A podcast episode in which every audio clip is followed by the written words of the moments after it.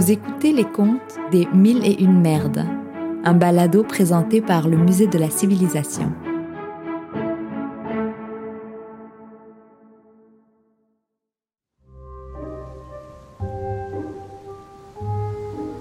Le Shit Bucket par Anaïs Palmas. Le Shit Bucket. C'est le seau dans lequel tu fais ton numéro 2 quand le bateau sur lequel tu travailles est trop petit pour être équipé en toilette.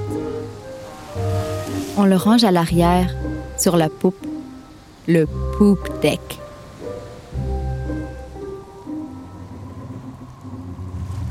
Quand le capitaine est en train de naviguer à travers une tempête, mais qu'en même temps il aurait besoin de libérer le kraken, il crie Va donc me chercher le shit bucket!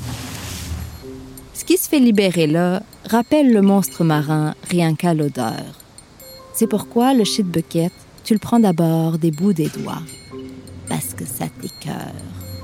Et comme tu dois le remplir d'eau pour que la crotte flotte, tu finis par l'attraper à pleine main. Le capitaine fait ce qu'il a à faire dans la cabine, puis il sort, vide la chaudière et la remet à sa place.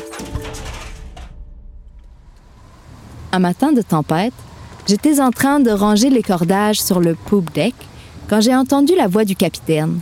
Ça pressait, le shit bucket. Attrape le seau, remplis le dos, apporte-le en cabine. Mais ce jour-là, les vagues étaient si hautes et le bateau tanguait tellement que le capitaine m'a tendu la chaudière pleine pour que je coule l'épreuve à sa place. C'est à ce moment-là que le seau m'a adressé la parole. Il, ou plutôt elle, a dit d'une voix de vieille louve des mers Je suis en vérité une princesse. Embrasse-moi. Vous l'auriez cru, vous, embrasser le shit bucket? Moi, j'ai tout de suite trouvé que ça sentait pas bon.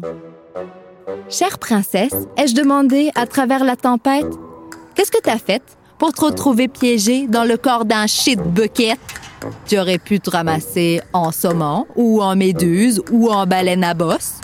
Le seau dans lequel mon capitaine fait ses besoins. Tu dois être une princesse qui a des choses à se reprocher.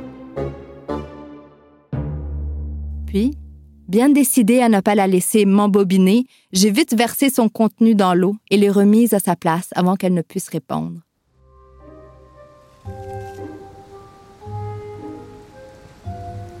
Mais euh, ce qu'il faut savoir, c'est que je lis beaucoup de contes de fées. Je suis influençable du côté romantique des histoires qui ne se peuvent pas. C'est pourquoi je l'ai remise à sa place, ça oui. Mais ce n'a pas été long que j'ai regretté de lui avoir parlé comme ça. Qu'est-ce qui m'a pris de la juger si vite? Alors, quand il n'y avait plus personne sur le pont, je me suis installée devant la chaudière et j'ai fermé les yeux. Je l'ai embrassé. Un tout petit béco, sur le bord de la chaudière, du bout des lèvres.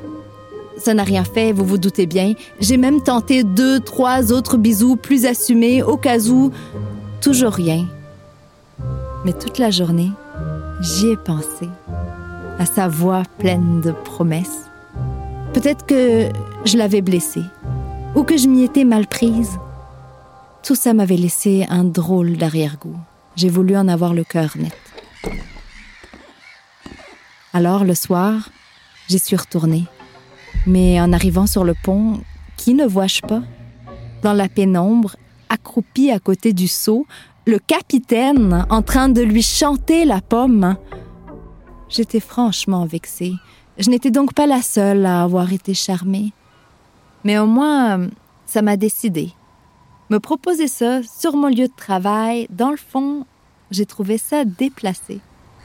Par en plus, un saut aux mœurs légères et dans lequel un vieux marin libère son côté obscur.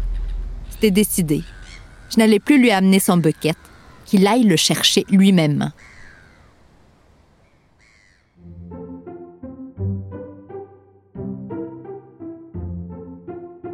Mais euh, quand je me suis présentée en cabine, le lendemain matin, pour annoncer ça au capitaine, il n'y avait plus de chaudière, ni plus de capitaine.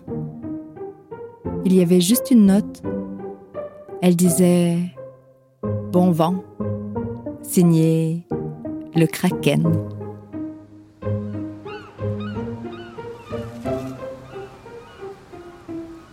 Ce conte a été créé dans le cadre de l'exposition Oh merde, présentée au Musée de la Civilisation.